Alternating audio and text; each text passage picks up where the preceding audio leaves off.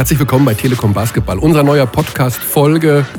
Ich habe gar nicht mitgezählt, wir müssten das mal tun. 12, Folge 12. Sonst verpassen wir noch irgendwann ein Jubiläum. Wir haben einen Studiogast heute, der Folge 13, um Himmels Willen. Oh Gott, das, ich dachte, Folge 13 streichen wir, so wie im Flugzeug, wo es ja auch keine Reihe 13 gibt. Egal, mal gucken, was es gibt heute. Ähm, unser Studiogast heute ist jemand, also ich habe mal gelesen, dass wenn Uli Hoeneß Fortissimo Furioso spricht, dann spricht unser Studiogast mit Moderato Vivace. Das hat mir sehr gut gefallen, dieses sanfte Reden. Und das ist tatsächlich eines seiner auffälligsten Merkmale. Nein, wir reden nicht über Buschi, der ist auch da, äh, sondern über Marco Baldi von Alba Berlin. Herzlich willkommen, Marco. Ja, diese tatsächlich, äh, die ganzen Jahre, wenn man dich reden hört, das ist diese sehr sanfte Stimme, immer dieses angenehme, man hört da wirklich gerne zu. Das mache ich jetzt gar nicht so einschmeicheln zum Beginn dieses Podcasts, aber tatsächlich wäre meine erste Frage. Wenn die Kinder, wenn den Kindern vorgelesen wurde, sind die dann immer so schnell eingeschlafen, auch durch diese angenehme Stimme? Also ich bin völlig überrascht, äh, welchen Verlauf hier äh, oder welchen Auftakt dieses Gesprächs ja, so nimmt, muss ja auch ich ganz sein. ehrlich sein. Äh, ich, mir, mir schwant allerdings Böses. Also wenn man so einen sanften Auftakt wählt, dann wird da noch einiges hinterherkommen. Nee, also ist mir ehrlich gesagt selber gar nicht so bewusst. So wahnsinnig sanft nehme ich mich auch nicht wahr. Aber tatsächlich meinen Kindern habe ich weniger vorgelesen, sondern Geschichten erfunden. Ah. Und zwar jeden Abend eine neue, natürlich Folgen. Da gab es zum Beispiel Eddie den Frosch. Eddie den Frosch. Oder Erwin die Ameise. Und da musste ich mir eben jeden Abend oder ja, wenn ich da war, zumindest äh, was einfallen lassen. Und da war dann nichts mit Einschlafen, sondern da wurde sogar immer noch mehr gefordert und mhm. ich musste dann eher abbrechen. Hat man da auch so den Alltag mit verarbeitet? Also gab es auch, sag ich mal, Sveti den Teufel, Sascha oder irgendwie sowas in der Art? äh, ich glaube ja, aber Ach. mehr unterbewusst. Äh, mhm. Also äh, das waren Folgen. Also wie gesagt, Sveti der Teufel wurde da vielleicht in die Geschichte mit eingesponnen. Interessant. Aber äh, wurde sozusagen nicht als eigene äh, Figur, dafür hat es nicht gereicht, äh, geboren, mhm. sondern das waren schon, das hat sich schon im Wesentlichen auf Eddie den Frosch und Erwin die Ameise hat sich das schon kapriziert. Für mich ist das eine der brillantesten Einleitungen, die ich im Sportjournalismus je erlebt habe. Ich muss das ganz deutlich sagen. Das ist brillant und wird von mir, das schwöre ich, das werd, da werde ja. ich alles in Bewegung setzen für den Grimme-Preis vorgeschlagen. Eine brillante Einleitung. Reicht das denn schon für den Grimme-Preis, so eine Einführung? Ja, das war brillant. Jetzt ist nur die Frage, wie du jetzt die Kurve kriegst. Jetzt hast du ihn ja eigentlich schon an einem Punkt, genau. wo du ihn haben wolltest. Ja, ich, aber ich äh, habe überlegt, ich hatte auch einen zweiten Einstieg gewählt. Ähm, dass du nämlich gar nicht Baldi heißt, sondern Baldi, also diese Betonung auf dem I hinten raus und wir das eigentlich seit 25 Jahren falsch sagen. Stimmt das? Ist Quatsch. Ist Quatsch. Ist ein toskanischer Name und Baldi gibt es in allen Varianten. Baldini, Balducci, Baldanzi, Ball weiß ich nicht was. Wichtig ist Ball natürlich, ne? aber es ist Baldi. Ganz mhm. eindeutig, äh, weiß ich nicht, wer, wo du, das, wo du das jetzt her hast. Ähm, ist ein klassischer toskanischer Name, relativ häufig. Jetzt nicht so wie Buschmann oder so, aber äh, wie gesagt, äh, wird ganz normal und richtig ja. ausgesprochen. es hätte nur jemand gesagt, dass du dich am Telefon so melden würdest mit Baldi. Ah, das kann natürlich sein, da achte ich jetzt ehrlich gesagt nicht so drauf. okay, ich habe mich dann für den anderen Einstieg entschieden, der jetzt zum Grimme-Preis vorgeschlagen wird. Mal gucken, was daraus wird. Worüber werden wir heute reden? Ich stelle die Frage tatsächlich an unseren Gast. Was glaubst du, worüber wir reden? Man werden? muss an der Stelle dazu sagen, dass dieser Podcast aufgenommen wird vor dem Rückspiel im Eurocup zwischen ah. äh, Bayern München und Alba Berlin. Das Wenige Stunden vorher. Ja, ja, das ist ganz wichtig. Genau, also wir haben ja keine großen Vorgespräche geführt. Und du bist freundlicherweise in unser Studio gekommen. Ahnst du, in welche Richtung das geht? Also Basketball, klar, aber was wird wohl so das Thema sein? Was, worüber sollte man reden?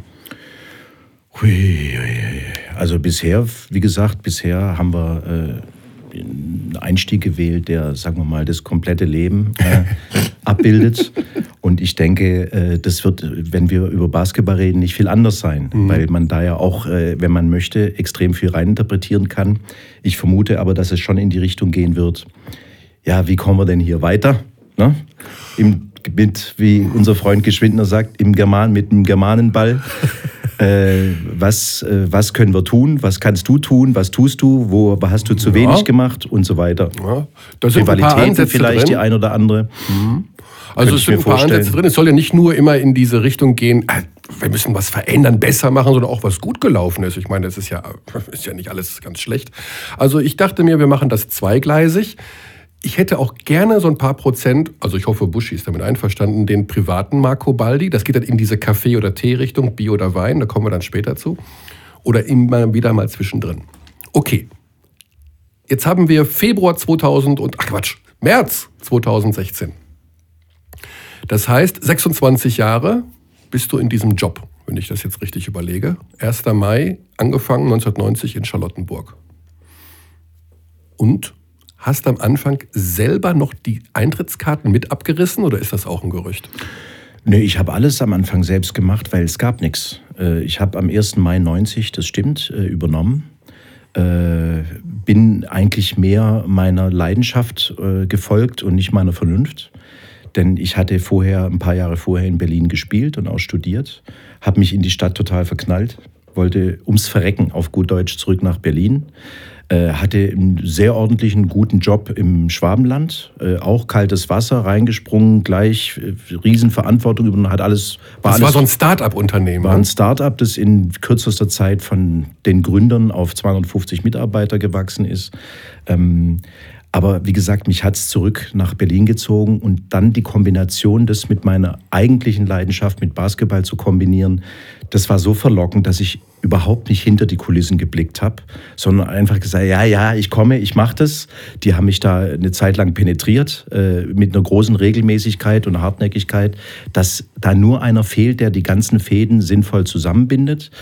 Und als ich dann am 1. Mai 90 aufgeschlagen habe, dann habe ich gesehen, äh, dass es weder Fäden äh, noch sonst irgendwas gab. Es gab nichts. Also keine, es gab einen Präsidenten des Clubs, es gab äh, keine Buchführung, es gab keine Sponsorenverträge, es gab keine Spielerverträge, es gab keine, also keine Stuff, keine, nicht ansatzweise irgendeine Infrastruktur. Mhm. Und wir hatten dann, das waren paar Ehrenamtliche und ich, wir hatten dann bis September Zeit, ein Team auf die Beine zu stellen, die Finanzierung auf die Beine zu stellen und so weiter und so fort. Und deshalb Eintrittskarten ist noch, ist so ein, ist vielleicht ein Symbol. Ähm, weil, wie gesagt, es gab auch keine Dauerkarte oder ähnliches, es gab kein Ticketing-System von Konzepten und so will ich jetzt gar nicht sprechen, sondern es war alles von der Hand in den Mund und jetzt müssen wir irgendwie, äh, und das war wirklich Pionierarbeit. Mhm. Und da bin ich vor allem den Ehrenamtlichen, die damals Peter Schließer, Doc Schmidt, jetzt äh, wird jetzt den Leuten nicht allzu viel sagen, aber äh, Buschi Nick, den einen oder anderen kennt er. Also ohne die wäre das alles überhaupt nicht denkbar gewesen. Mhm. Ich habe mich auch, muss ich wirklich sagen, in der Zeit äh, also ich habe 18, 20 Stunden jeden Tag geblockert, am Wochenende sowieso. Äh, und es war kein Geld da. Mhm. Also ich habe trotz eines Vertrages, der Präsident hat mir dann gesagt, naja, also du bist der Manager, du besorgst die Kohlen. Äh, war das schon Dieter Howard damals? Nein, nee, das, ne? war, das war noch ein anderer Präsident. Äh, Dieter Howard kam ein Jahr später und das ist jetzt vielleicht auch der Übergang. Und von dem Moment an konnte man anfangen, sagen wir mal, über die Existenz, über die reine Existenz hinaus zu denken, zu planen, Konzepte zu entwickeln, eine Infrastruktur aufzubauen. Äh, da wurde es dann, sagen wir mal, da wurde Alba Berlin dann in, in, in ruhigeres Fahrwasser geführt. Man konnte anfangen, wirklich was zu bauen. Mhm. Vorher war reiner Überlebenskampf ein, eineinhalb Jahre lang, würde ich sagen. Äh, dann haben wir die, über Dieter Howard die, ja, den, den Backup bekommen, dass ich auch ein paar Leute einstellen konnte, dass wir, wie gesagt, angefangen haben, eine Struktur aufzubauen. 1. Mai 2016. Wir nehmen jetzt mal den imaginären Fall an. Du würdest deinen Posten deinem Nachfolger übergeben müssen, was vermutlich nicht der Fall sein wird. Ähm, aber mal angenommen, was würdest du ihm sagen? Also das ist jetzt alles da, was du gerade aufgezählt hast, ist ja alles etabliert. Was fehlt dem Verein? Woran sollte er arbeiten? Ich glaube, der Verein hat alles. Äh, wir haben vor allem eine Seele. Äh, ich mag Clubs, die eine Seele haben. Äh, und äh, in 25 Jahren eine Seele zu entwickeln, ist nicht so leicht. Äh, wenn wir über Traditionsclubs sprechen und darüber reden wir viel im Sport, dann ist es zum Teil über Jahrhunderte, also Jahrhunderte ist jetzt übertrieben, aber über ein Jahrhundert oder zumindest über viele Dekaden sind da Dinge entstanden, da gibt es Geschichten, da sind Traditionen, haben sich entwickelt, es hat sich ein Profil äh, äh, rausgebildet. Nehmen wir mal aus der Bundesliga, es wäre Gießen, es wäre Hagen, das sind so, wo, wo, wo einfach viele Geschichten aus den 60er, 70er Jahren sind. Ne? Zum Beispiel, äh, ich war jetzt auch mehr bei den ganz großen Clubs wie Real mhm. Madrid mhm. oder sowas, äh, aber das gilt natürlich auch für den Hagen und für den Gießen und wir haben das in relativ kurzer Zeit geschafft, in, einer schwierigen, in einem schwierigen Umfeld wie Berlin, weil Berlin ist sehr picky, sehr, ja, wie soll ich sagen, verwöhnt. Ich kann da alles machen. Ich brauche nicht unbedingt den Basketballclub. Da gibt es nochmal 70 andere. Und es gibt übrigens auch noch 110 andere Bundesliga-Teams. Das ist jetzt keine Übertreibung, es ist so. In Berlin gibt es 110 Erstligateams. Das muss man sich mal reintun. Da ist natürlich Schach und was weiß ich was auch alles dabei. Und dass wir es da in relativ kurzer Zeit geschafft haben, eine Seele zu entwickeln, ein klares Profil zu entwickeln, was nicht irgendwie am Reißbrett künstlich entstanden ist, sondern durch die handelnden Leute, durch die Geschichten, die, die sich dann äh, äh, natürlich ergeben haben, wo sich eine ans andere reiht. Das ist eigentlich die beste Voraussetzung für einen Club, neben der infrastrukturellen Voraussetzung, die wir geschaffen haben. Mhm. Und ich kann, es war immer ein Ziel von mir, dass wenn ich umfalle oder mich will da keiner mehr sehen, dass der Club dann trotzdem die Kraft hat und die Struktur hat und äh, das Blut hat, um weiterzuleben. Und ich kann sagen, das ist so. Mhm. Äh, Alba wird's, das heißt, wir haben die Voraussetzungen, um uns weiterzuentwickeln, die sind da. Du hattest gerade schon angefangen, den Satz zu formulieren. Alba wird es. Und äh, darauf möchte ich auch kurz zu sprechen kommen oder vielleicht auch länger. Alba gibt es ja den Namen Alba seit 1991. Das ist jetzt 25 Jahre. Alba ist der Namenssponsor, es ist ein Entsorgungsunternehmen. Ich glaube, es ist fast einzigartig, weiß nicht sogar überhaupt auf der Welt, keine Ahnung, dass die Fans, wenn sie den Verein anfeuern, Alba, Alba, also den Namen des Sponsors rufen. Wenn ich jetzt an deiner Stelle wäre oder überhaupt, dann würde ich zu dem Besitzer von Alba gehen und sagen, sag mal, weißt du eigentlich, was hier passiert? Die schreien deinen Namen, deines Unternehmens und du gibst mir Summe X. Du bist ein Milliardenunternehmen, du hast es geschafft, eine Marke zu schaffen. Die Fans rufen deinen Namen, tausendfache Kehlen. Das gibt es auf der ganzen Welt nicht. Nenn mir ein Beispiel. Du musst deinen Einsatz verdoppeln. Das ist ein Werbeeffekt, der ist unbezahlbar. Was glaubst du, was der Stoschek geben würde, wenn die alle Brose schreien würden? Was glaubst du, was würde der Besitzer antworten? Äh, das kann ich dir ziemlich genau sagen, weil ich bin da, ich habe, das ist jetzt keine Theorie, sondern jetzt kommen wir direkt in die Praxis. Ich war da ungefähr 25 Mal mit der Argumentation. Äh, aber wir haben, wenn ich über Profil spreche, über Seele spreche, dann gehört da Alba mit dazu. Und es war von Anfang an, war Alba ein Unternehmen, das gesagt hat, wir sind eine Säule. Und wir wollen eine Säule davon, von diesem Club sein. Aber wir wollen nicht der Mäzen sein. Wir wollen nicht diejenigen sein, die, ich sag mal, 70, 80, 90 Prozent äh, des Budgets stemmen, äh, sondern wir wollen, dass der Club auf eigenen Füßen auch ohne Alba stehen kann. Das war von Anfang an die Philosophie. Und die wurde bis zum heutigen Tag durchgezogen. Natürlich hat sich der Club wesentlich weiterentwickelt. Natürlich sind die Effekte für den Sponsor, der aber nicht nur Sponsor ist, sondern mittlerweile auch Hauptgesellschafter und ich sage mal Teil unserer DNA, äh, haben die sich verzigfacht. Äh, es wird aber trotzdem nicht dazu führen, dass äh, der Sponsor sagen wird und deshalb, weil wir jetzt vielleicht auch ein ja, aggressiveres Umfeld haben mit Bamberg, mit Bayern, mit Clubs, die, sagen wir mal, richtig am Rad drehen finanziell. Deshalb verlasse ich jetzt meinen Pfad und schmeiße da auch mal in die Mitte. Das ist fern der Philosophie. Die Philosophie war immer, wir sind eine, eine Säule und ich kann heute sagen, dass der aktuelle Anteil der, der Alba Group an unserem Budget liegt bei ungefähr 15 Prozent. Wenn ich da äh, nach Bamberg gucke äh, oder auch in andere Clubs oder von mir aus auch nach Chelsea, äh, da muss man jetzt nicht nur im engsten Kreis und in der eigenen Sportart bleiben, dann ist auch das sicher eher ungewöhnlich, aber das ist unser Weg.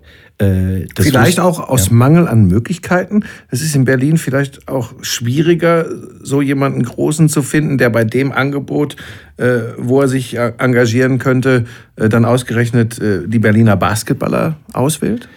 Ich glaube, wir könnten schon jemanden finden, äh, der so, sozusagen, ja, wie heißt das, Lunte, Lunte riecht oder mhm, wie? Mhm. und der dann mal richtig in die Mitte schmeißt. Die Frage ist nur, wie lang.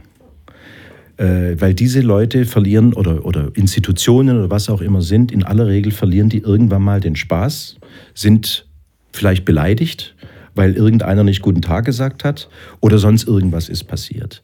Das Gebilde, was wir hier haben, ist endlos viel schwieriger dadurch, weil so einer Person oder Institution nicht da ist. Auf der anderen Seite natürlich endlos viel stabiler, weil wir auf ganz vielen Beinen stehen. Wir Aber können Spitzenbasketball in Berlin auch anbieten.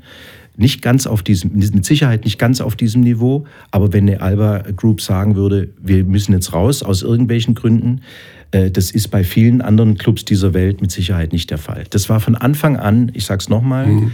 äh, ausgesprochen und ist von Anfang an auch so gegangen worden. Trotzdem haben wir ein Backup. Das heißt, wir, es ist jetzt nicht so, dass wir, äh, also ich muss am Ende des Jahres eine schwarze Zahl abliefern. Das ist so. Aber piekst dich das nicht an, Marco? Weil du bist ein ehrgeiziger Mensch. Und Alba, es ist ja ganz lustig, ne? galt ja mal als das Bayern München des Basketballs. Da hat sich keiner gegen gewehrt, übrigens, äh, so genannt zu werden. Können wir vielleicht später auch nochmal drüber sprechen. Ähm, aber du bist ehrgeizig und ihr habt diese Erfolge gehabt. Wart nach, nach der Leverkusen-Ära wart ihr der dominante Basketballclub. Und im Moment, und das betont ihr auch immer wieder, habt ihr einfach wirtschaftlich nicht die Rahmenbedingungen, um mit den, zumindest mit den beiden Bs, mit den beiden großen äh, Bamberg und Bayern äh, mitzugehen wirtschaftlich. Das sagt ihr immer wieder. Nervt dich das nicht völlig, dass du, dass du sagst, für, für ganz oben ist es einfach schwierig unter diesen Rahmenbedingungen? Ja, es ist für ganz oben übrigens immer schwierig. Äh, nicht nur für uns, sondern das gilt jetzt auch für die Bayern oder auch für Bamberg. Ich sage nochmal, äh, es gibt den Kurzfristblick und da gebe ich dir völlig recht. Da denkt man manchmal, vor allem wenn man dann unterwegs ist auf dem Spielermarkt und man sieht, dass die sich da mal schnell einen, äh, ein Melli wird als Geheimtipp in Deutschland gehandelt. Also es tut mir leid, da, da, da lache ich mich tot. Äh, denn da haben sich alle italienischen Clubs haben sich gerissen um diesen Spieler. Und nicht nur italienische. Und Bamberg zieht den an Land. Ja, ich meine, das ist italienischer Nationalspieler. Das ist, den als ja, Geheimtipp zu sehen. Ich weiß, aber ich habe das immer ja. mal wieder gelesen. Ne? Das sind natürlich Spieler, wo man sich manchmal wünscht, also so einen stabilen Faktor äh, das bezahlt man, oder Zisis, ne? oder, oder auch ein Thompson in, in Bayern. Das sind Spieler, da bezahle ich einfach sehr deutlich mehr dafür, dass ich weiß, unter ein bestimmtes Niveau fallen die nicht runter. Wir müssen Risiko gehen. Und natürlich denke ich da manchmal, oh, hätte ich das jetzt auch gerne. Wenn ich mir jetzt aber anschaue, was wir die letzten 26 Jahre gerissen haben, dass wir immer in den Playoffs waren, dass wir 19 Titel gewonnen haben, dass wir immer uns für den internationalen äh, äh, Wettbewerb qualifiziert haben, dass wir auch eine Phase hatten, wo es drohte, sagen wir mal, äh, ja fast langweilig zu werden. Ne? Also wir haben Jahre gebraucht, um sozusagen die Dynastie von Leverkusen zu beenden. Und es wurde dann an unserem Stuhl gar nicht mehr so richtig gesägt. Also das hat man irgendwie hingenommen, dass jetzt halt Alba, ja, da haben wir halt keine Chance, sie sind halt weiter. Und so wie wir es jetzt haben, dass man, dass es Rivalitäten gibt, dass alle Schaum vom Mund haben, dass man den Gegner äh, äh, zwar respektiert, aber mit auf allen Feldern versucht, irgendwo an dem vorbeizuziehen. Das ist das, was nicht nur die Sportart, äh, sondern auch weiterbringt, sondern was natürlich auch eine große Motivation gibt. Mhm. Und insofern, ja, situativ gibt es dieses Gefühl, dass man denkt, ja verdammt, diese, diese, diese Rum-Korinthenkackerei hier, das nervt. Wir sind hier Berlin, wir haben eine Tradition, wir haben eine Geschichte, wir haben eine Seele, wir haben eine 14.000 Arena. Jeder erwartet in Berlin, dass wir sowieso Erster werden. Wir haben die Möglichkeiten aber nicht. Äh, das ist das eine. Aber das, wenn ich jetzt ein bisschen rausgehe und mich da ein bisschen drüber stelle und das mir mal in Ruhe betrachte, es ist unser Weg. Wir werden diesen Weg weitergehen. Wir sind in China unterwegs. Wir machen alle möglichen Geschichten um unser Budget äh, äh und versuchen das zu erhöhen. Äh, es wird uns auch gelingen, aber natürlich äh, sind wir nicht in der Lage, wie das bei Mäzen geführten Clubs der Fall ist, wenn der einfach sagt, ein Milliardär, ja, jetzt tue ich halt mal, jetzt hole ich mal halt mal einen, der äh, anderthalb Millionen im Jahr kostet. Ja, dann sind wir da eben draußen. Äh, das, das, das ist mir zu leicht, Marco. Ja, okay. Also ganz kurz. Okay. Die Situation ist doch die. Wie ist das seit zwei Jahren auch ein bisschen anders, jetzt seitdem in Bamberg sich die Verhältnisse geändert haben? Du bist jetzt, Mai hast du Geburtstag. So. Jo. Die Zeit vergeht. Also ich will nicht sagen, dass du alt bist, du bist 53 Jahre alt, du bist 26 Jahre in diesem Beruf. Du kannst mir aber jetzt beim besten Willen nicht erzählen, und du möchtest in diesem Beruf bleiben, gehe ich davon aus, dass du jetzt sagst, ich schaue mir das von oben an, Zitat Marco Baldi von vor einer Minute 30, und lasse einfach mal zehn Jahre ins Land gehen. Weil dann wird vielleicht der FC Bayern keine Lust mehr haben auf Basketball und Herr Stoschek ist in Finnland und baut dort ein Windkraftwerk und will auch kein Basketball mehr spielen. Es muss doch eine Art Plan B geben, der mehr beinhaltet, als irgendwelche unlesbaren chinesischen Schriftzeichen auf dem Trikot zu haben, wenn man wieder einen Meisterschaftstitel auf dem Briefkopf haben will. Ja, natürlich. Äh, und im Übrigen treten wir ja nicht an äh, und schreiben uns aufs Trikot, wahrscheinlich werden wir Dritter oder Vierter dieses Jahr sondern wir treten natürlich an, um die Chance oder um unsere Chance zu wahren, auch ganz vorne dabei sind, zu sein. Also wir haben gerade, in, sorry jetzt, aber wir haben gerade ein Pokalturnier Ja, gewonnen. ich will das ja nicht in Grund und Boden reden, aber mir Ja, fehlt nee, so ein bisschen die. Perspektive. So, da ist ein Bayern angetreten in der eigenen Halle. Da ist ein Bamberg angetreten, alles großartig, toll, weiß ich nicht was. Und am Ende ist ein Team mit dem Pokal rausgelaufen, das war Alba Berlin. Natürlich ist es genau das Salz in der Suppe, von dem du gerade sprichst. Genau. Und ist deshalb auch für unsere Fans, für unseren Club, auch für mich persönlich total wichtig. Wir müssen natürlich dem was entgegenstellen. Solange ein Bamberg oder ein Bayern so agieren, wie sie agieren können. Ich hoffe auch gar nicht drauf, dass die irgendwann mal schwächeln. Tue ich nicht, ganz im Gegenteil. Wir müssen unseren Weg finden. Wir müssen dem was entgegenstellen. Was wir nicht entgegenstellen können, ist, dass wir einfach noch mehr bezahlen. Das wird nicht passieren. Das kann ich jetzt schon sagen. Solange das, die Gewichte so bleiben, solange ein Mäzen das da Spaß dran hat, solange Bayern München äh, äh, seinen Namen derart äh, äh, in die Waagschale werfen kann und nutzen kann, solange werden wir wirtschaftlich nicht vorbeiziehen können. Was wir aber tun können, ist, dass wir einen Weg finden, mit einer Identität, mit, einem, mit mehr Risiko am Spielermarkt, mit, einer, mit einem äh, extrem detaillierten und klaren und guten Scouting, mit äh, einer Wahnsinnsintensität und einer hohen Geschlossenheit da dagegen zu halten. Das, ist, das, das ist schwieriger, das ist mir schon klar, das ist schwieriger, als wenn ich sage, ich hole mir jetzt alles zusammen, was ich brauche, um Nummer eins zu werden. Äh, übrigens wissend, weil das, wir waren auch schon in der Situation, dass es dann trotzdem kein Selbstgänger ist. Also äh, da, wie gesagt, das ist, das ist kein Abfinden mit irgendeiner Situation, nur äh, wir können auch keine Traumschlösser bauen. Also wir werden in den nächsten, wir haben Bamberg ist Nummer 11 in Europa, äh, Budget Ranking, Bayern ist Nummer 12. Ich finde das ganz spannend, woher ihr das immer wisst. Weil es werden doch immer so unglaubliche Geheimnisse rausgemacht. Also Ja, wenn wir also- mal fragen, wo liegt ihr denn? 14 Millionen, 14,5, 13, Ja, das ist mein 13. Job. Also sorry. Also ich- Buschi, ich weiß, dass du tiefer Insider bist und allem drin ist. Aber ich weiß, dass ich manchmal welche aufregen und sage, woher weiß der, was unser Budget ist? Ja, weil es meine Arbeit ist. Also natürlich weiß ich das. Wir sind alle auf dem gleichen Markt unterwegs und da kennt man die Budgets. Und es gibt, jeder reicht seine Lizenzunterlagen ein bei der Euroleague und jeder reicht jeden Spielervertrag ein und so weiter und so fort. Und wenn man sich da richtig drum bemüht und sich wirklich dafür interessiert, dann kann man das auch rausfinden. Oder was heißt rausfinden? Mir geht es gar nicht um das rauszufinden. Aber es geht natürlich schon um eine Einordnung, weil ihr fragt mich ja jetzt zum Beispiel. Das heißt, dann- euer Etat ist gleich geblieben jetzt hier 2016 seit 2010, sag Bei ich wem mal. jetzt? Bei euch. Nein, der Etat hat sich entwickelt. Hat sich entwickelt. Ja, aber wir stecken zum Beispiel, das sind jetzt strategische Entscheid Entscheidungen. Also wir stecken zum Beispiel, wir haben jetzt dieses Jahr 1,7 Millionen bei der Jugendarbeit drin. Ähm, das ist eine strategische Entscheidung. Natürlich könnte ich auch theoretisch sagen, aber vielleicht nur ein, zwei Jahre. Äh, dafür hole ich mir jetzt mal, äh, äh, weiß ich nicht, zwei Spitzenspieler und dann gucken wir mal, was damit passiert. Dann habe ich aber das Jugendprogramm, was sich auch zum größten Teil mittlerweile selbst trägt, auch wirtschaftlich, habe ich es getötet. Aber das heißt doch, wir müssten viel mehr danach gehen, was ist wirklich der Mannschaftsetat. Wenn wir das immer so bewerten, machen Journalisten ja gerne und gucken drauf, äh, die Mannschaft äh, hat den Wert in Anführungsstrichen äh, materieller Natur, darf man ja eigentlich dann nur den Spieleretat nehmen. Das ist ja, das ist ja was anderes, ob ich äh, knapp zwei Millionen in Nachwuchsförderung stecke oder mir dafür, ähm, jetzt kriege ich wieder Ärger mit den Peugeot, zwei John Bryant leiste. Ja, das soll doch jeder machen, wie er es für richtig hält. Ich mag diese Diskussion. In Deutschland muss man sich ja verstecken und sich dafür schämen, wenn man, wenn man Gelder erwirtschaftet und damit eine teure Mannschaft Nee, zulässt. überhaupt ich nicht. Ich finde nur- ich finde es nur komisch, dass immer, ja, ihr denkt, wir haben. Das, wenn das transparenter wäre, glaube ich, wäre es irgendwann gar kein Thema mehr. Ja, weil dann sehe ich übrigens genauso. Und äh, ich, hab, ich hätte übrigens auch nichts dagegen, nur den Anfang will ich jetzt auch nicht unbedingt machen. ne? Also das, aber ich, ich sehe es genauso. Aber nochmal, äh, erstens, ich finde es gut, dass es im deutschen Basketball mittlerweile möglich ist, äh, unter den ersten zwölf zwei Teams etatmäßig in Europa zu haben. Das ist positiv. Zweitens, wir können das, werden das auf absehbare Zeit nicht sein. Und deshalb müssen wir dem was entgegenstellen. Okay. Ich, kann- nur, ich möchte noch einmal, nicht, ist nicht unhöflich gemeint. Aber jetzt mal ganz ehrlich, das wusste ich zum Beispiel nicht. Ja, ich habe die kleine Spitze auch verstanden mit dem tief drin sein. Ähm, das hätte ich jetzt, ja, ja, da habe ich schon mitgekriegt. Ja, ja, ja, ja. Ja, ja. Ähm, ist sehr, sehr Nein. Moment, aber 11, 12 äh, überrascht mich jetzt tatsächlich. Warum feiern wir eigentlich dann den Einzug einer deutschen Mannschaft, die unter den Top 12 etatmäßig ist, ins Top 16? Äh, das, ist, das ist wiederum, erschließt sich mir nicht. Ich weiß, Etat ist nicht äh, gleichbedeutend mit sportlichem Erfolg, aber dann ist es für mich nicht mehr so außergewöhnlich. Wenn wir zwei unter den Top 12 etatmäßig haben, dass wir feiern wie ein Popstar, wenn eine davon ins äh, Top 16 kommt.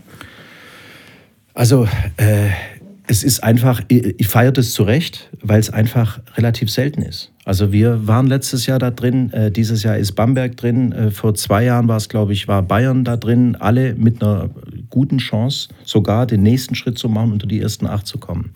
Ich wehre mich auch dagegen zu sagen, äh, naja, ist doch klar, weil, weil das der Etat so und so ist doch alles völlig normal. Nee, es ist nicht normal. ZSK Moskau, äh, Respekt, weil ich bin ein Freund von Kontinuität und die stehen, glaube ich, seit 85 Jahren immer im Final Four und da habe ich einen riesen Respekt davor. Aber wann haben die denn das Ding das letzte Mal Mal gewonnen. Übrigens mit einem Etat, der fast doppelt so hoch ist wie der nächste, der da kommt. Die sind bei 44 Millionen. Und äh, es gibt eigentlich kein Limit. Und trotzdem haben sie es nicht gewonnen. Und deshalb, wie gesagt, Wirtschaft ist, Wirtschaftlichkeit ist eine, eine, ein sehr wichtiges Kriterium. Das ist ganz, ganz klar. Aber das Schöne am Sport ist, und das ist jetzt eine fürchterliche Metapher, äh, fürchterliches Klischee, aber das Schöne am Sport ist doch tatsächlich das, dass man es halt vorher nicht weiß. Außer beim Fußball, in der Fußball-Bundesliga. Ja, aber eins, eins äh, richtig vormachen dürfen wir uns auch nichts, dass eine Mannschaft wie Jalgiris Kaunas äh, ähm, äh, das ist jetzt auch schon wieder äh, lange her, aber dass die das Ding gewinnen, äh, die übrigens auch nicht mit Orangen bezahlen in, in Litauen. Aber ich glaube, wenn man, wenn man die letzten Euroleague-Sieger nimmt, dann, dann ist, sind es schon auch gut ausgestattete Vereine. also ja, da darf man natürlich. Ja, aber auch natürlich bei von Mäzenen oder eben im Bereich Kaunas, die haben meines Erachtens öffentliche Gelder kassiert von der Stadt. Ja, ist doch, ist doch alles in Ordnung. Ich habe da auch, der hat daher und der und wir. Ja, genau. mein Gott, das ist doch schön, okay. wenn alle viel haben. Ich bin einer, ich freue mich für jeden, der viel hat. Wir haben das, das, was wir haben, übrigens müssen wir uns das erarbeiten und jetzt müssen wir das, und jetzt müssen wir gucken, dass wir das Optimum damit rausholen. Genau, so. Und damit machen wir jetzt so einen kleinen Strich schon darunter. Das finde ich gut. Also wir haben, dass wir lernen Alba stellt an allen Schrauben, außer an der ganz großen finanziellen Schraube, da nimmt man das so, wie es gerade sich entwickelt, mit dem der Säule Alba und den anderen Sponsoren. Haben wir so gelernt, das ist so richtig. Ne? Und alle anderen Sachen wie Scouting und sowas alles wird optimiert, um sich in der Position zu halten, in der man ist. Und alles weitere wird sich entwickeln. Also ich will es anders ausdrücken. Wir haben jetzt nicht äh, unseren Club auf irgendeinen Bazar getragen und haben den irgendwelchen Sheikhs angeboten genau. und haben gesagt, steigt bitte mal ein, damit wir hier konkurrenzfähig bleiben. Aber Chinesen, das haben wir nicht gemacht. Scheichs nicht, aber Chinesen. Chinesen ist anders, weil in China und das ist jetzt, da wird denken auch mal, meine Güte, was denn mit ihrem Scheiß China und so weiter. Also hm. ist so ganz einfach. Das ist die jetzt große Krise, nur 7% Wachstum in, in China, wirtschaftliches Wachstum. Es ist die dynamischste Wirtschaft weltweit. Es ist ein Land, mit einer Kultur, die extrem, äh, ich sage es jetzt mal positiv, Interesse haben an Austausch, an Know-how-Transfer. Extrem. Das Austausch dritte, ist ein schönes Wort in dem Bereich. Also ja, ich kenne jemanden, verstanden. der mit ja. denen austauscht und der Austausch ist sehr einseitig ja, aktuell. Das, äh, das hängt natürlich auch immer ein bisschen davon ab, wie man, die, wie man die Weichen stellt. Das dritte ist, es ist ein absolut basketballverrücktes Land. Das ist die Sportart Nummer eins. Da wäre man doch jetzt blöd. Nein, nein, sofort Einspruch. Nach Wasserspringen. Nein. Nee. Stopp, nach Tischtennis. Nein, nein, ab, gibt's, erkundige dich bitte. Äh, das und das recherchiere ich. Ja, recherchiere mal. Google mal, äh, gab es mehrere Artikel, ich habe gerade irgendwo was gesehen, dass Basketball als Ping-Pong als Sportart Nummer eins abgelöst Aber die haben doch nur so eine Showliga, habe ich mal gelesen. Also alle, die da waren, sagen, Geld gut in der Basketballliga, aber so richtig spielen Tun die da auch nicht. Sehe ich ähnlich. Äh, genau deshalb haben die auch den Ehrgeiz, das zu ändern. Und die haben das Problem, die wollen einerseits so ein bisschen NBA sein und andererseits wollen sie richtig Basketball spielen. Mhm. Und das eine, ich sag mal, schließt sich, oder das auf, einem, auf, einem, auf einer chinesischen Plattform ist, ich glaube, die Quadratur des Kreises. Äh, Aber ganz, ganz kurz ja. Faktencheck, ne? Faktencheck. Faktencheck, okay. Dass wir das wirklich recherchieren. Dass wir, nee, dass wir das wirklich, äh, weil da bin ich jetzt echt gespannt. Basketball hat Tischtennis abgelöst. Mhm. Okay, dann nochmal in zwei also Sätzen, Marco, erklär uns ja. diese Zusammenarbeit. Also wir haben, okay, China, großer Markt, Wachstum. Mm, mm, mm. Was bringt euch das? Ich weiß, also man engagiert sich da, man hat einen Sponsor auch und man trägt diese Schriftzeichen auf dem Trikot. Was genau ist das so eine langfristige Geschichte, dass man sagt, okay, dafür wird dann im Jahr 2019, wo die WM in China stattfindet, sehr gut, ja. äh, werden da unsere Spiele übertragen ah, oder übertragen oder dürft ihr dann irgendwie darf Alba dann den Müll entsorgen von der Basketball-Weltmeisterschaft. Alles gut, wenn, wenn beides wäre gut. Ähm, ich äh, nochmal, um was es letztlich geht. Äh, wir werden in Deutschland wenn ich in Deutschland, nehmen wir mal Bayersdorf. Hier hört ja keiner zu, der darf mir sowas sagen. Wenn Bayersdorf, wenn Bayersdorf sich überlegt, wie trage ich meine Marken in den Markt, dann haben die eine klare Zielgruppe und in der wollen sie mit möglichst wenig Mittelaufwand, wollen sie diese Zielgruppe punktgenau ansprechen können mit einem maximalen Werbewert. Wenn die sich dann Basketball anschauen, wo die bei Reichweiten, wo die in der Zielgruppe sind und so weiter, da werden wir immer in einer Liste von, weiß ich nicht, wie viel Institu tausend Institutionen sein und werden wahrscheinlich nicht an Nummer eins kommen. Denn es gibt Sportarten und es gibt Möglichkeiten äh, in Deutschland, in Europa, äh, äh, sagen wir mal, größere Reichweiten außerhalb des Basketballs zu entwickeln. Das heißt, wenn wir auf diesem klassischen Weg weiter nur, nur in Anführungszeichen nur weiterarbeiten, da werden wir den großen Sprung nicht schaffen. Wenn wir den großen Sprung schaffen wollen, dann gibt es verschiedene Möglichkeiten. Du hast gerade eine genannt. Man bemüht sich um Sheikhs, um Mäzene, um was weiß ich was. Das ist nicht so unbedingt der Weg, den wir suchen, weil wir gerne Dinge aufbauen, die eine gewisse Nachhaltigkeit zumindest versprechen. Wenn es uns jetzt gelingen sollte, und der erste Tür, der erste Fuß ist schon in der Tür, wenn es uns jetzt gelingen sollte, in China, und zwar nicht, dass alle in China Alba Berlin kennen, das macht keinen großen Sinn. Aber dass chinesische Unternehmen, die zum Beispiel im Umfeld von den Southern Tigers, die unser Partnerclub in China sind, äh, einer der wahrscheinlich der beste chinesische Basketballclub der letzten 20 Jahre, wenn die sagen, wir wollen jetzt mal den Fuß auf den europäischen Markt setzen, und da gibt es eine Plattform und die heißt Alba Berlin und da gehen zu jedem Spiel 10.000 Zuschauer und da wird jedes Spiel auf der Telekom-Plattform übertragen und im Übrigen haben die und so weiter, dann hat man, ist man da schon mal deutlich näher dran, als wenn ich jetzt irgendeine Agentur beauftrage und sage, du, äh, buch mir mal, such mir mal einen Sponsor oder andersrum, du such mir mal eine Plattform, die für mich wirklich, äh, die für, für mich effektiv ist. Und das so jetzt etwas vereinfacht dargestellt, so muss man sich das vorstellen. Okay. Deshalb arbeiten wir da. Und da wir an Glaub, wir glauben immer an äh, Plakate kleben ist halt schwierig. Also du kannst in China jetzt nicht Plakate kleben, sondern du musst da halt vor Ort irgendwie sein und du musst einen Wert bieten. Und den Wert, den wir bieten, ist, dass wir Know-how haben, vor allem auch im Jugendbereich. Das bieten wir an. Wir tauschen uns auf professioneller Ebene mit unserem Partnerclub aus. Und wir bieten zum Beispiel unser Trikotsponsor, wo viele denken, ja, Alba und so. Also die wollen, die bauen eine Stadt, äh, eine Ökostadt nach Öko, deutschen Ökostandards mitten in die chinesische Walachei. Und dafür suchen sie deutsche Investoren. Oh, okay. Das ist, klingt doch mal ganz. Das, äh, jetzt wird's, ne, also wenn man sich dann auch mal, und da bietet sich und natürlich Alba Berlin als Plattform an, Mhm. um das, dieses Projekt bekannt zu machen in Deutschland, weil die Zielgruppe in Deutschland sind mittelständische Unternehmen, die sich dort ansiedeln.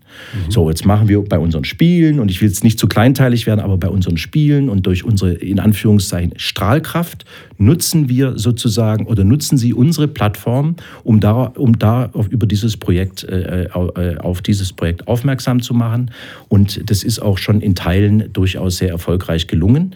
Das heißt, es ist jetzt nicht irgendwie, dass da einer mal, äh, ja, mal irgendjemandem Gefallen tut, sondern da stehen Interessen dahinter. Und ich glaube immer, wenn Interessen dahinter stehen, dann ist es gesund, weil so lange wird auch ein Drang zur Entwicklung da sein. Wenn ich das alles als Hobby mache, das ändere ich vielleicht mal das Hobby und dann fliegt das halt das eine aus dem Portfolio raus und dann müssen die da gucken, wie sie wieder ihre, ihre Brösel da zusammen, äh, äh, zusammen äh, kehren. Kurzer Abstecher zum privaten Marco Baldi. Nächster Sommerurlaub dann eher China oder in die Toskana auf Namenssuche nach den Vorfahren? Das äh, Toskana ist in diesem Fall schon gebucht, weil Ach. mein Vater äh, hat nach, äh, wie soll ich sagen, er ist in jungen Jahren, er ist in einem wunderschönen toskanischen Dorf, ist er aufgewachsen. Äh, da, wo heute sind das alles Millionäre, weil die zum Teil ihre Äcker da verkauft haben. Zu der Zeit ist mein Vater im Winter noch mit kurzen Hosen rumgelaufen. Das ist ein 300-Seelen-Ort und der wollte nur weg da. Dem war das zu langweilig, der hat da keine Perspektive gesehen und so weiter. Wie das dann in unserem Leben so ist, die Kreise schließen sich. Also hat mein Vater so angefangen, so vor 15, 20 Jahren, sich wieder seiner Wurzeln mehr zu besinnen und ihn zieht es da wieder mehr hin. Und er hat in diesem Jahr die gesamte Familie, das sind meine Geschwister mit ihren Kindern und so weiter, Hui. dorthin eingeladen, äh, damit wir sozusagen alle nochmal, äh, weil noch nicht alle waren in seinem, in seinem, direkt in seinem Dorf. Okay. Und das werden wir dieses Jahr machen und da freuen wir uns alle sehr drauf. Das ist natürlich super. Dann hat sich meine nächste Frage erübrigt. Wein oder Bier ist dann natürlich lächerlich. Ne? Also Wein trinken. Ja, ich, nee, ich, ich, darf man beides sagen? Ja, ne? ja, darf man schon. Ja, beides. Okay, gut. Die Partnerschaft haben wir also besprochen mit China. haben diesen wirtschaftlichen Teil ein bisschen besprochen und auch diese Seele des Vereins. Jetzt waren da plötzlich ganz viele Spieler von Borussia Dortmund in der Mercedes-Benz Arena. Mats Hummels, Schmelle, Partner von Alba Berlin, Borussia Dortmund. Kann, was kann ich mir darunter vorstellen? Was will man sich damit, was erreicht man damit? Ist das wieder diese Geschichte, was kann man vom Fußball lernen oder diese Verbindung Dortmund, echte Liebe, der Claim zu der Seele von Alba? Kannst du uns das ein bisschen näher bringen? Also zustande kam das im Prinzip über eine rein persönliche Sympathie äh, zwischen, zwischen dem Kollegen äh, Watzke und dem Kollegen Axel Schweitzer, der wiederum der Chef der Alba Group ist. Die mhm. haben sich kennengelernt, äh, lieben gelernt, hätte ich fast gesagt. Und äh, haben festgestellt, und wenn man etwas genauer hinschaut, dann wird man das auch tatsächlich feststellen, dass wir, was Positionierung anbelangt, was Werte anbelangt, äh, ja, eine sehr ähnliche äh, ein sehr ähnliches Profil aufweisen.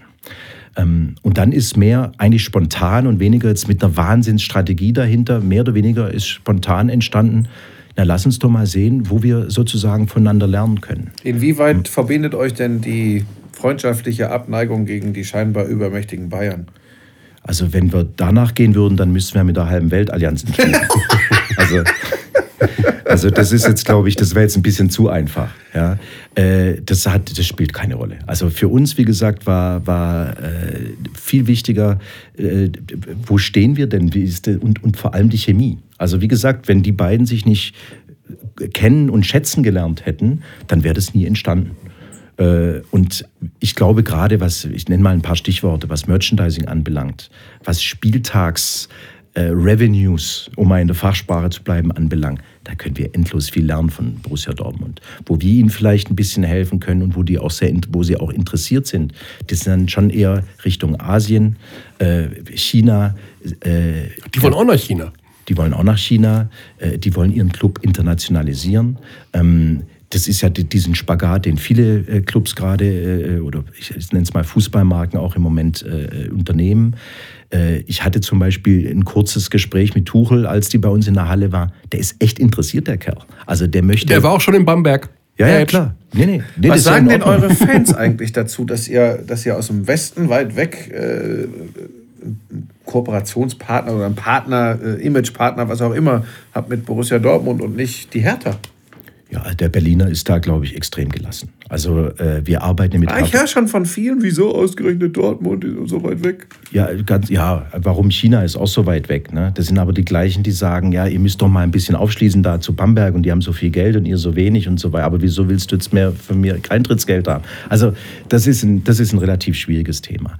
Wir arbeiten mit Hertha zusammen. Wir haben in Berlin was Einzigartiges wo wir alle auch echt stolz drauf sind, weil einerseits hacken wir uns äh, die Augen aus, ist jetzt maßlos übertrieben, aber wir sind echte Wettbewerber, was die anderen populären Erstligisten anbelangt. Aber wir haben eine Initiative schon vor zwei Jahren gegründet, Hertha, Union, äh, Eisbären, die Füchse, Füchse, Handball, Volleyball und wir.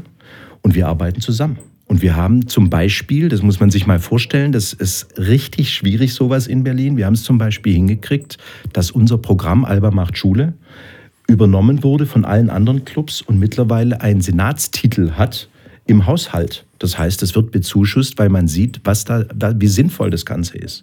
Und natürlich haben wir, leben wir in einem tierischen Wettbewerb, wo wir um jeden Hospitality-Kunden uns gegenseitig abjagen. Und trotzdem haben wir, haben wir die Größe, zusammenzuarbeiten und mal klar zu machen in der Stadt Berlin, oder im Land Berlin, was der Sport eigentlich alles tut. Das ist nämlich nicht so klar. Bei der Kultur ist es klar, im Sport ist es nicht klar. Also wenn wir kommen und sagen, liebe Leute, es wäre mal gut, wenn wir ein bisschen Unterstützung kriegen. Gar nicht, muss es nicht Geld sein, es kann auch ideelle Unterstützung sein. Also, ja, also ihr seid doch Profiklubs, da müsst ihr eigentlich zur Wirtschaftsförderung. Wenn wir zur Wirtschaftsförderung gehen, dann sagen, ja, Moment, ihr seid doch Sportclubs. Also das, was, das, muss der, das muss schon der Senat machen. Und so sitzen wir zwischen den Stühlen. Und das haben wir aufgebrochen durch eine gemeinsame Initiative, durch Zusammenarbeit. Und es ist wirklich was, was wo ich echt sage und was, was, wo ich stolz drauf bin. Ich glaube auch alle anderen, weil das zeigt, dass man bei allem Wettbewerb, den wir untereinander haben, dass man trotzdem übergeordnete Ziele haben kann und da auch in eine Richtung äh, rudern kann. Mhm. Ah, das klingt alles so harmonisch. Ich hatte das schon befürchtet. Und das war meine Befürchtung. Das war weil, der Einstieg, ja? Ja, das war auch, äh. ah, Marco Baldi kommt. Und alle so, ah, der ist so nett und der kann so schön erzählen. Und da habe ich mir gedacht, Marco, im Vorfeld, ich kenne, ich kenne ich kenne auch Menschen, die dich nicht leiden können. Ja? Sage ich ganz ehrlich. Also ganz, ganz wenige. Und da habe ich mir gedacht, rufst du die jetzt an und fragst die, warum? Weil das weiß ich nicht so. Ich, man, man kriegt das ja so mit, ah, die können sich nicht leiden und die Bayern hier und das und jenes. Wurscht, ist übrigens ja nicht aus Bayern. Und ich habe es nicht getan. Weil ich dachte mir, also eigentlich kann uns Marco doch selber erzählen, wie er in den letzten 26 Jahren mit dieser Basketballwelt so klargekommen ist. Wo sind die, die Hindernisse gewesen? Wo sind die Sachen gewesen, die dir auch wehgetan haben? Was hat dich persönlich richtig geärgert und was nagt an dir? Also, oder ist das alles im Zuge dieser 26 Jahre der großen Altersweisheit und Altersmilde, ist das alles weg? Nee, ich, äh, wer, das, wer das richtig betreiben möchte, mit richtig meine ich mit Haut und Haar, der muss eine tiefe Leidenschaft dafür haben und Leidenschaft, äh, den Wortstamm, ja, also die Ableitung ist klar. Das heißt, der hat auch gelitten, der hat sich auch tierisch aufgeregt, der, hat, äh, der war auch verletzt, hat sicher auch andere verletzt. Ähm, das ist so. Ich habe aber tatsächlich äh, ein sehr, und das, das, betrachte ich als Geschenk, ich habe ein sehr selektives Gedächtnis. Übrigens grundsätzlich ein sehr schlechtes Gedächtnis, mhm. aber ein sehr selektives ich, das ist auch im Privatbereich so. Ich kann nicht nachtragend sein. Also ich, da gibt es ganz, ganz wenige Situationen, wo ich sage, okay, das ging jetzt so weit, das ist für mich erledigt, das mhm. ist gestrichen. Das gibt's, ist aber die absolute Ausnahme. In aller Regel habe ich gelernt, äh, und das ist ich wirklich, ich bin jetzt kein überreligiöser Typ oder sowas, aber ich habe gelernt, es ist nicht leicht in dem, was wir da tun. Wir sind jeden Tag im Wettbewerb. Es werden jeden Tag Fallen gestellt. Es wird jeden Tag irgendwas behauptet, was nicht stimmt. Es ist nicht leicht, äh, da eine, eine Bitterkeit im Zweifel auch zu vermeiden. Ist nicht leicht. Mhm. War immer unterbewusst. Heute kann ich spreche ich drüber, heute ist es bewusst, war schon als Spieler unterbewusst bei mir schon irgendwo verankert, dass das nicht passieren darf. Und äh, ich weiß nicht jetzt, was äh, die Henne und was das Ei war, aber wo, wo ich sehr glücklich drüber bin, wie gesagt, dass ich als entweder als Geschenk oder vielleicht auch aus, aufgrund einer bestimmten Überzeugung oder Weisheit dieses selektive Gedächtnis habe. Ich habe ganz viel ausgeblendet, äh, wo mich dann Leute irgendwann mal dran erinnern. Ich, ich kann es zum Teil manchmal gar nicht mehr glauben, dass es wirklich so war. Also auch in die andere Richtung, dieses, dass du selber wehgetan hast, ausgeblendet oder hängt das noch mehr nach als das, was dir von außen nach äh, angetragen wird? Das merke ich wurde? mir eher. Das merke ich mir eher. Was, ja. Ist das so eine Sache, die du richtig auch bereust und wo du, obwohl die vielleicht schon länger her ist und du manchmal im Bett liegst und darüber nachdenkst und sie vielleicht auch jetzt erzählen möchtest, um damit abzuschließen? also doch Bibelstunde. Ja. Nee, also es gibt, das sind mehr, äh, wie soll ich sagen, äh, ich glaube, im Wettbewerb habe ich mich eigentlich immer, gibt es für mich so eine Scham- oder Respektsgrenze. Ich kann mich nicht erinnern, dass ich die überschritten habe. Das wird der ein oder andere vielleicht anders empfinden, aber ich persönlich kann mich nicht erinnern. Was, mhm. ich, was mir wehgetan hat, war, dass wir im, in, nach den Aufbaujahren mussten wir mal einen harten Schnitt machen, weil wir uns äh, sehr übernommen hatten, wirtschaftlich übernommen hatten. Und äh, wie das so ist, die eine Karawane äh, zieht dann eben weiter und geht dann halt, wo die Tröge wieder voll sind. Und äh, der, der es aber zu verantworten hat, das bin ich, weil ich habe sozusagen über unsere Verhältnisse zugelassen zu leben. Mhm. Und dann musste ich intern, was unsere Struktur anbelangt, Schnitte machen. Das heißt, Schnitte hört sich jetzt so, ja, Menschen äh, sachlich an. Genau. Ich musste einfach Leute äh, entlassen, die ihr Herz und viel, viel Energie für den Club gegeben haben. Und das hat mir sehr wehgetan. Wo ist die Karawane hingezogen? Ja, die, die Profikarawane zieht weiter, okay. das kennen wir, also das ist jetzt mhm. nichts Ungewöhnliches. Aber die, äh, die, die sozusagen bei Alba über Jahre mit aufgebaut haben äh, und dann äh, ja mehr oder weniger vor vollendete Tatsachen gestellt worden sind, dass es jetzt nicht weitergeht, äh, das, hat, das hat wehgetan. Äh, ich kann aber auch dazu sagen, also das hat auch, auch ich selbst, ne, das ist ja immer leicht, wenn man das auf andere überträgt, aber wir haben zum Beispiel damals auch im Management, wir haben unsere Gehälter um praktisch halbiert. Äh, das war jetzt also nicht nur, dass wir das den anderen irgendwie auflasten und wir weiter sind äh, freudig durch die Gegend gezogen, sondern da, da, muss man einen harten Schnitt machen. Das ist zum Beispiel was, äh, das hat mir wehgetan und das, ich wüsste aber auch heute nicht, wie ich es hätte anders machen können. Ich mhm. wüsste es nicht. Wird das denn die nächsten Jahre so, also, so weitergehen? Wie sind denn also die Wünsche und Träume bei dir? Was Sportlich haben wir das ja so ein bisschen abgeklopft jetzt, die Realitäten festgezogen, so wie sie sind und wie sie sich darstellen. Ich habe heute Morgen ein Interview mit einem äh, Pokerspieler gehört, der sagt, er steht jeden Morgen auf und hat sich ein Ziel vorgenommen für den Tag, auch wenn er es nicht erreicht. Hast du Ziele für den Tag, für das Jahr, für dein Leben noch? Was soll denn noch kommen? Also ich habe Ziele, aber sicher nicht so runtergebrochene, äh, die ich jetzt an irgendeiner Kennziffer festmachen kann. Bei mir, äh, und jetzt, jetzt werde ich mal ein bisschen äh, biblisch-philosophisch. Gerne. Bei mir geht es mehr um die Schwingung. Ne? Ah, ich, spüre, also ich spüre, ob ich in einem, in einem bestimmten Gleichgewicht bin oder ob ich mit irgendeiner Verbissenheit und einer Bitterkeit und irgendwas hinterherjage oder andersrum, ob mir eigentlich alles scheißegal ist. Also eher so ein buddhistischer Ansatz. Richtig. Übrigens, äh, das ist äh, genau äh, das, so würde ich es formulieren, wie das, ich kann da jetzt nicht im, sagen wir mal, tief philosophisch, äh, analytisch drüber berichten. Aber das ist genau der Ansatz. Das ist, wo, da möchte ich mich eigentlich in diese Richtung, da sehe ich mich schon halbwegs. Mhm. Wurde mir übrigens schon vor 20 Jahren mal so zugedichtet. Da habe ich das noch nicht so wahrgenommen. Aber tatsächlich scheint es auch sich in die Richtung zu entwickeln. Wie gesagt, für mich ist so eine, ich bin nicht harmoniesüchtig. Also ich kenne gerne Konflikt und jeden. Aber unterm Strich, äh, was muss ein Gleichgewicht, muss eine Balance da sein, muss eine Lebensfreude aufrechterhalten bleiben können. Und die hat äh, jetzt, kann ich das glaube ich sagen, nach äh, seit ich 17 bin, spiele ich professionell oder bin ich im professionellen Basketball. Die hat nichts mit einem gewonnenen Spiel oder mit einem Tagesziel, ob ich jetzt den Sponsor XY noch einen Fünfer aus den Rippen geschnitten habe oder nicht. Das hat damit nichts zu tun. Mhm. Ja, das ist sehr Buschi, ja, das Buschi, ist bist dermaßen ruhig, das verunsichert Ja, ja, Buschi möchte ja? das. Buschi, ich, ich weiß genau, was in Buschis Kopf vorgeht. Ja? Jetzt bin ich aber gespannt. Ich, äh, du wirst dich jetzt kaputt lachen, aber es geht um Marco Baldi und nicht um Frank Buschmann. Nee, nee, ich bin so äh, extrem bei Marco Baldi, da werdet ihr beide jetzt sagen, das ist doch Quatsch, was er da erzählt. Bin komplett bei dir. Nee, nee, das, also das ist ja auch so, wie man eigentlich. Vielleicht bin ich gar nicht so, aber es geht hier um Marco Baldi.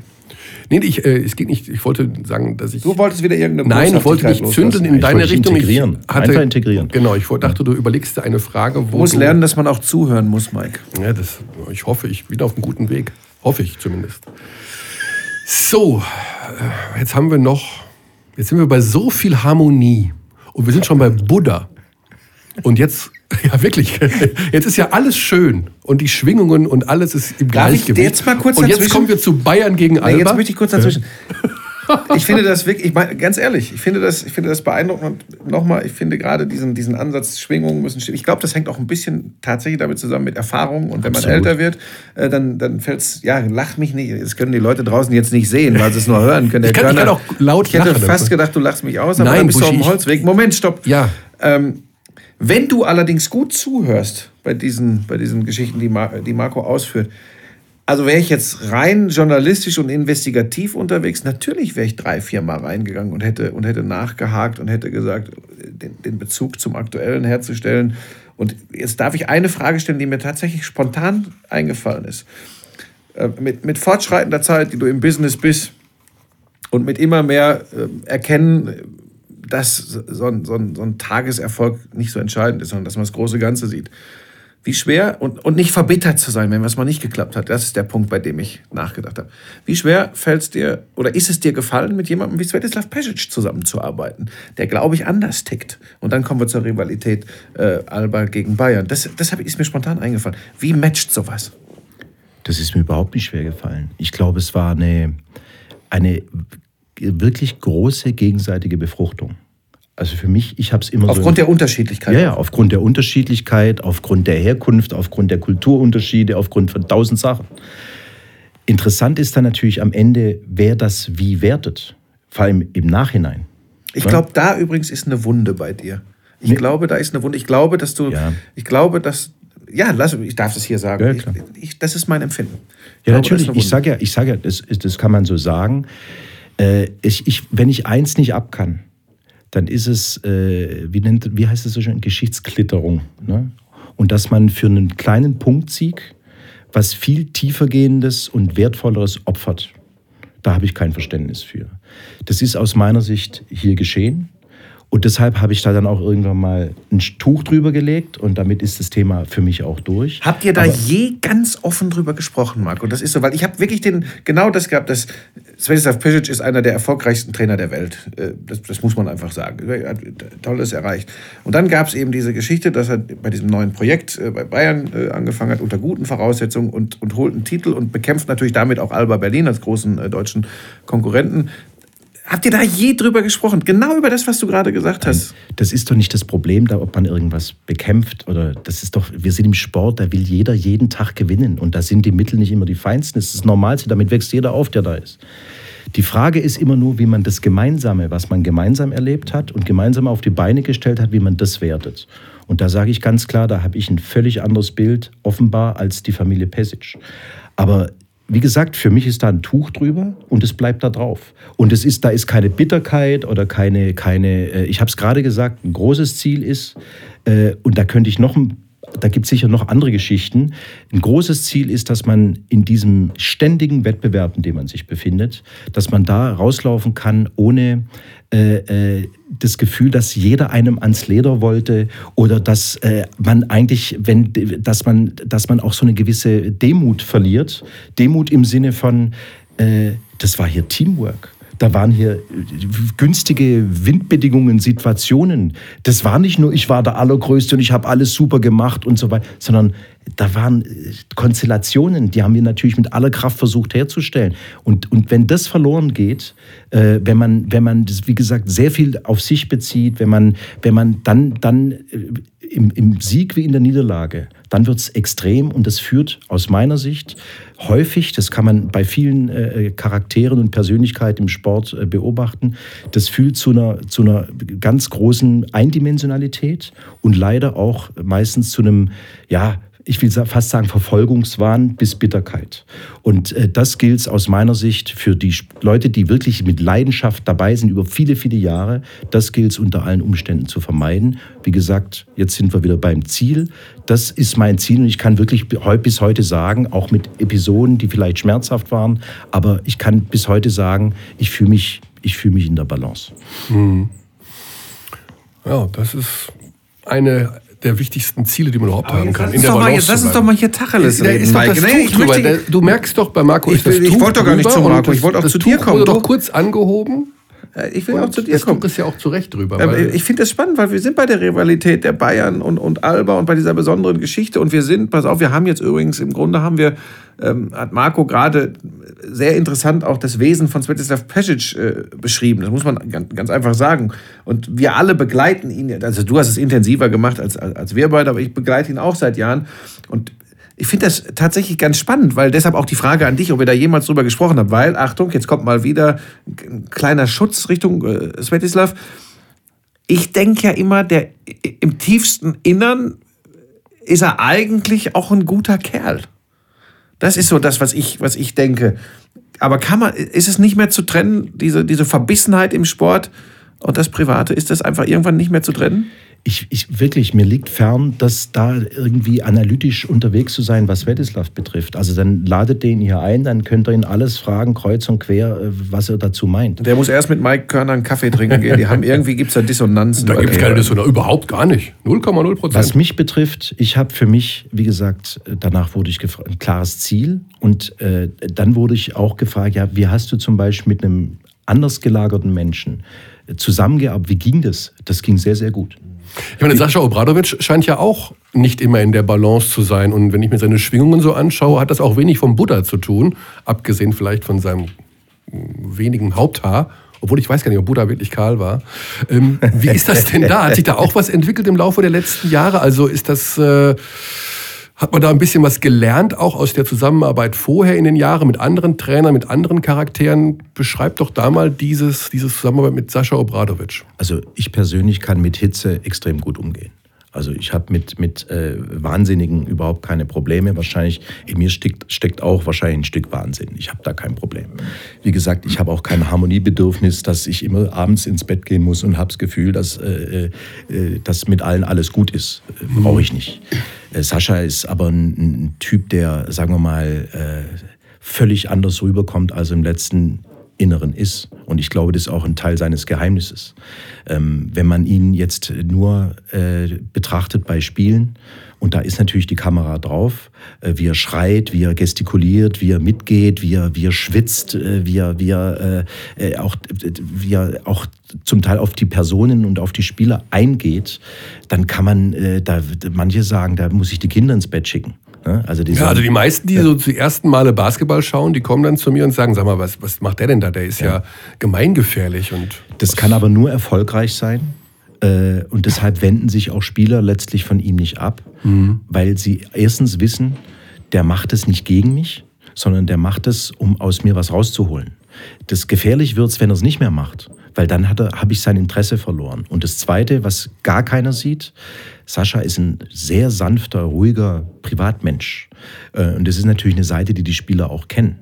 Also wenn, wenn der in der Halle, das ist beim Training nicht viel anders als beim Spiel. Aber danach gehen die raus und dann trinken die von mir aus einen Kaffee zusammen oder auch nicht. Und dann steht da ein komplett anderer Mensch, der sich für deine Familie interessiert, der mhm. sich äh, für dich als Person interessiert, der äh, fast väterlich, freundschaftlich äh, mit dir umgeht. Ich kann mich an eine Szene erinnern, das gleitet vielleicht oder wirkt so, wie wenn es ein bisschen ins Materielle abgleitet. Aber das, das zeigt, glaube ich, und beschreibt den Menschen Sascha Obradovic. Wir hatten ein Spiel, ich, ich glaube, es war in Frankfurt, ich weiß nicht mehr, um was es ging. War ein sehr, sehr wichtiges Spiel. Und wir haben dieses Spiel gewonnen. Und wir sitzen anschließend im Hotel äh, beim Abendessen und dann sitzen wir noch an der Bar und dann, ich habe es irgendwie nicht mitgekriegt, plötzlich kommt Sven Schulze und sagt, äh, also die Jungs sind jetzt soweit, äh, ist es jetzt dein Ernst? Und hält eine Kreditkarte hoch. Und Sascha hat, eben, hat Sven Schulze die Kredit, Kreditkarte gegeben, hat gesagt, Jungs, ihr wart gut heute, ihr habt alles rausgeholt, ähm, hier auf mich heute, macht euch vom Acker äh, viel Spaß in, in, im Frankfurter Nachtleben. Äh, wie gesagt, das hat jetzt so was Materielles, aber zeigt auch, der denkt auch für die Spieler. Der denkt nicht nur mhm. in, in Kategorien von, du hast dies nicht gemacht, du hast das nicht gemacht, sondern denkt auch in der Kategorie, Belohnung. Mhm. Und seitdem die Kreditkarte nicht mehr aufgetaucht ist, ist er so, wie er jetzt ist. Ja, und jetzt kommt, das ist jetzt, das ist genau die, die Interpretation und die ist genau umgekehrt.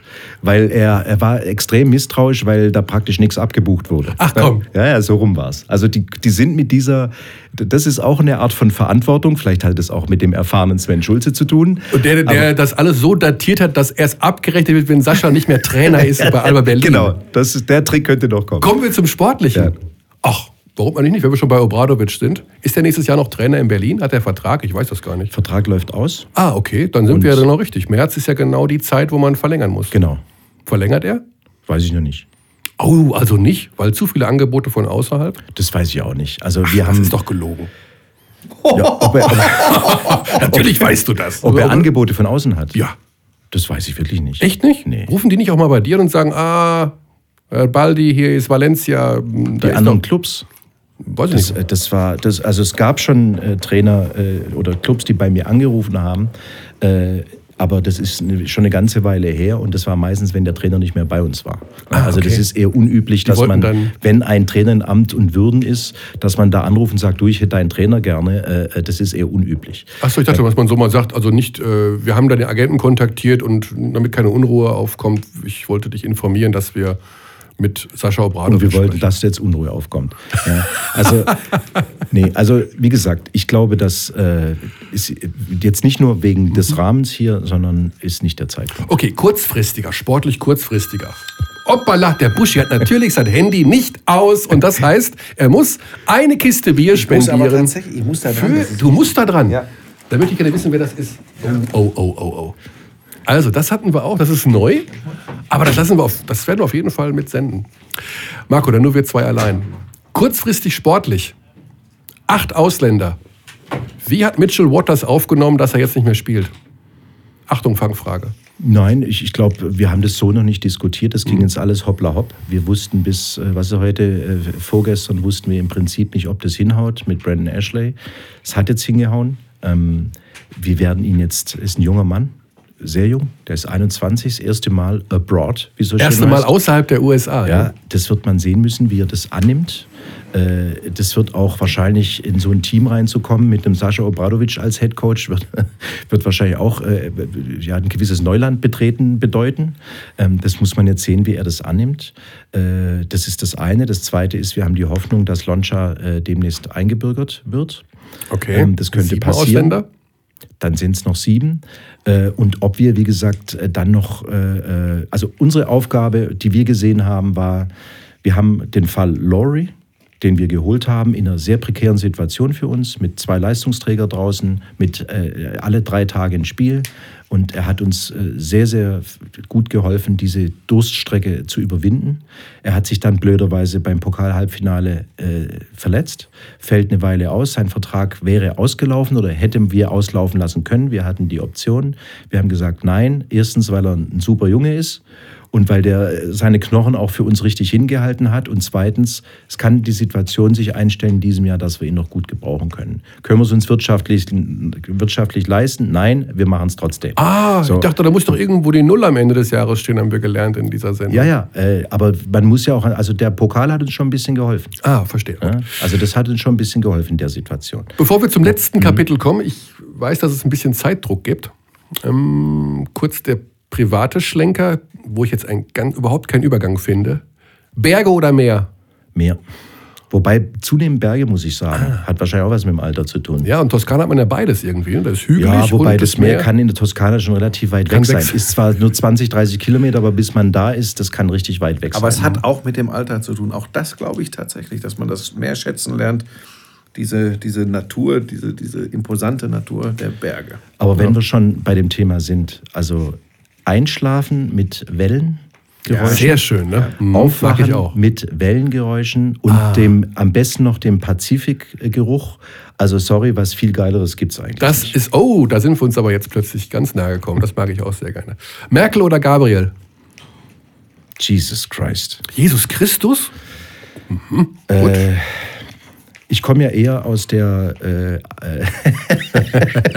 komme ja eher aus der alternativ-linken Szene. Ja, ich ne? wollte auch Das kurz, war zu den, äh, zu, in den Jahren war das auch so, wobei ich schon sehr früh, ich habe in Tübingen eine Zeit lang studiert, als ich in mhm. Ludwigsburg gespielt habe, und da hat mich zum Beispiel wahnsinnig aufgeregt, dass jeden Mittwoch Demo war. Also egal was, man musste da hingehen und wer nicht da war, der war irgendwie, man musste auch irgendeinen Rolli durch die Gegend schieben und so weiter. Und ich habe Leistungssport gemacht und damit war ich schon mal eigentlich, äh, war ich schon mal beim Establishment. Also solche Herdenauftriebe hasse ich wie die Pest. Okay. Ich muss wirklich sagen, trotzdem, das ist meine politische, mein politischer Ursprung und auch eher meine Gesinnung. Ich bin trotzdem äh, ein, das sage ich jetzt, habe ich wirklich noch nie gesagt, aber ich finde, dass die Merkel einen ausgezeichneten Job macht. So, und das finde ich wunderbar und ich kann an dieser Stelle überraschenderweise nicht an mich halten. Ich hätte auch nie gedacht, dass ich das mal sagen würde. Ähm, habe früher einiges kritisch gesehen, wie sie die aktuelle politische Situation handhabt, trotz allen Windes, der ihr da ins Gesicht bläst, von Menschen, die es teilweise gar nicht verdienen, so bezeichnet zu werden, und mit welcher Ruhe sie das tut. Wo wir früher gesagt haben, sie sitzt Probleme aus hier sitzt sie gar nichts aus, hier macht sie das einzig Richtige und bewahrt einen kühlen Kopf. Und ich glaube, in der geschichtlichen, in der historischen Bewertung der politischen Leistung von Angela Merkel werden die Jahre 2015 bis 2017 eine ganz große Rolle spielen und werden ihre Kanzlerschaft dominieren. Und das macht diese Frau ganz, ganz großartig. Oh, schau mal, Marco, was da hervorkommt bei unserem Buschi. Ja, das muss ich, äh, Respekt, Buschi. Also. Mhm.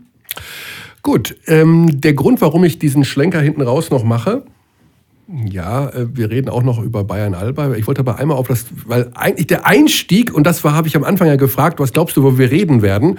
Da hast du ja schon so ein bisschen das große Ganze, ne? Basketball, wo kommen wir her, wo müssen, was müssen wir ändern, habe ich mir für den Schluss eigentlich aufbewahrt. Mhm. Dass ich dachte, okay, mh, hm, wenn wir schon über Merkel und Gabriel kurzen Schlenker machen, dann eben auch über das große Ganze hinten raus.